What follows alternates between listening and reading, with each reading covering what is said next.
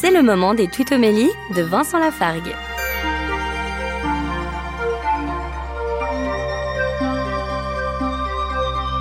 Dans l'évangile de Luc, chapitre 18, nous lisons ceci au verset 1.